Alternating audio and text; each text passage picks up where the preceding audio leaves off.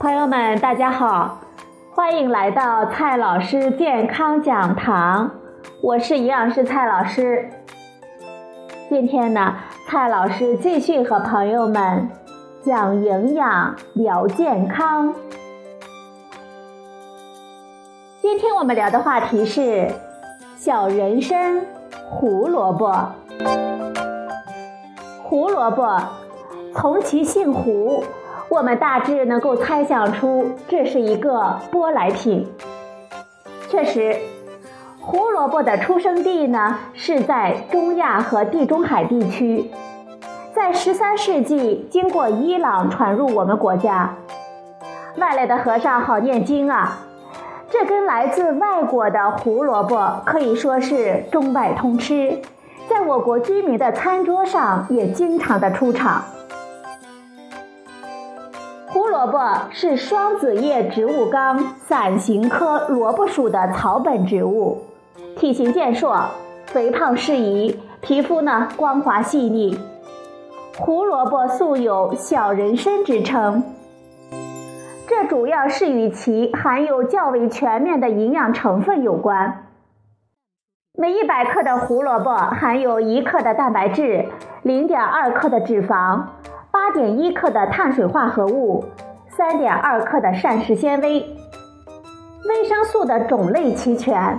名列前茅的当然就是胡萝卜素了，含量呢为四千一百零七微克，可以折算成六百八十五微克的维生素 A 的当量。维生素 B 六的含量呢也是比较高的，可以达到零点一六毫克。此外呢还含有核黄素、硫胺素、维生素 C、叶酸、维生素 E 等其他的维生素。含有钙、磷、钾、钠、镁、铁、锌、硒、铜、锰等多种人体必需的矿物质元素，其中呢，硒的含量在蔬菜中是比较高的。胡萝卜最大的营养特点啊，是它含有丰富的胡萝卜素，其中呢，贝塔胡萝卜素约占到了百分之八十五。阿尔法胡萝卜素呢，可以占到百分之十五以下，在我们体内发挥着多种有益健康的作用。比如说，抗氧化，贝塔胡萝卜素是良好的自由基的促灭剂，能够清除自由基，降低脂质氧化物的产生，改善我们机体抗氧化的能力。它还具有免疫调节功能。贝塔胡萝卜素在特定的条件下能够调节我们的免疫反应，增强我们对某些疾病的抵抗力，进而改善我们机体健康的状况，还能够防治癌症。贝塔胡萝卜素能够抑制癌细胞的增殖，诱导癌细胞凋亡，而且呢还能够减少化疗的不良反应。它具有维生素 A 的活性。贝塔胡萝卜素具有光保护、预防眼疾、白内障等作用。胡萝卜呢，还有一个作用，就是降低阿尔兹海默病的发病风险。胡萝卜素防止老化和衰老引起的多种退化性疾病的功效。口服贝塔胡萝卜素可以降低阿尔兹海默病的发病风险。很多朋友问。胡萝卜一定要用很多的油来炒着吃吗？贝塔胡萝卜素属于脂溶性维生素，所以胡萝卜一定要用很多的油来炒着吃，才能够让其所含有的胡萝卜素被我们人体所吸收。这样的言论呢，在网络上流传甚广，但是。这可与最近我们如火如荼的“三减三减”的活动减油相违背呀。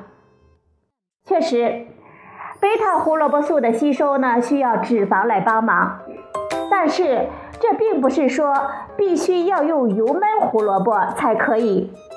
我们可以将胡萝卜煮熟，然后呢加一点油，就可以达到促进吸收的效果。胡萝卜和肉一起呢，也可以促进贝塔胡萝卜素的吸收。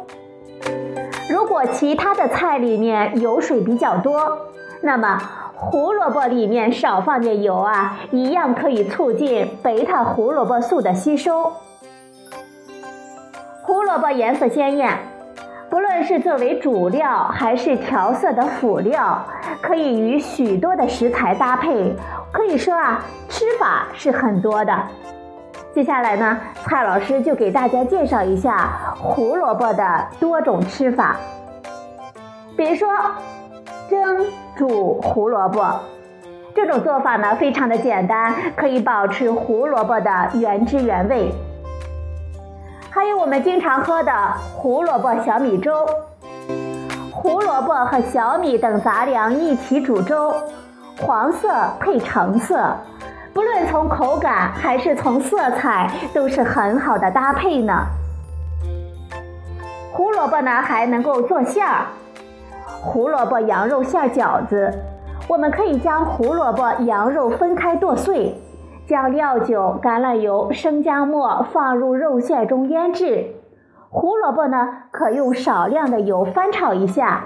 然后呢，将腌好的肉馅、胡萝卜、葱碎、花椒和盐搅拌均匀，擀皮呢就可以包饺子了。胡萝卜还可以做汤，我们可以做胡萝卜牛肉汤，可以先将牛肉冲洗切丁，山药去皮切段，胡萝卜洗净切块，葱姜洗净切末，然后呢放入锅中炖煮。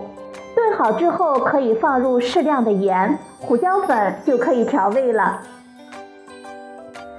胡萝卜还可以清炒，胡萝卜洗净切丝，锅内呢放入少许的花生油，烧热之后放入胡萝卜丝，翻炒即可。胡萝卜呀也可以热炒，比如说胡萝卜炒鸡蛋，我们可以将胡萝卜洗净切丝。鸡蛋呢，打散放入锅中炒熟盛出，锅底呢留一点油，烧热，然后呢放入胡萝卜丝翻炒，然后再倒入一点点的清水，大火烧开，再将炒好的鸡蛋放入翻炒，加入适量的盐调味即可。胡萝卜呢还可以凉拌呢，我们可以将胡萝卜洗净切丝。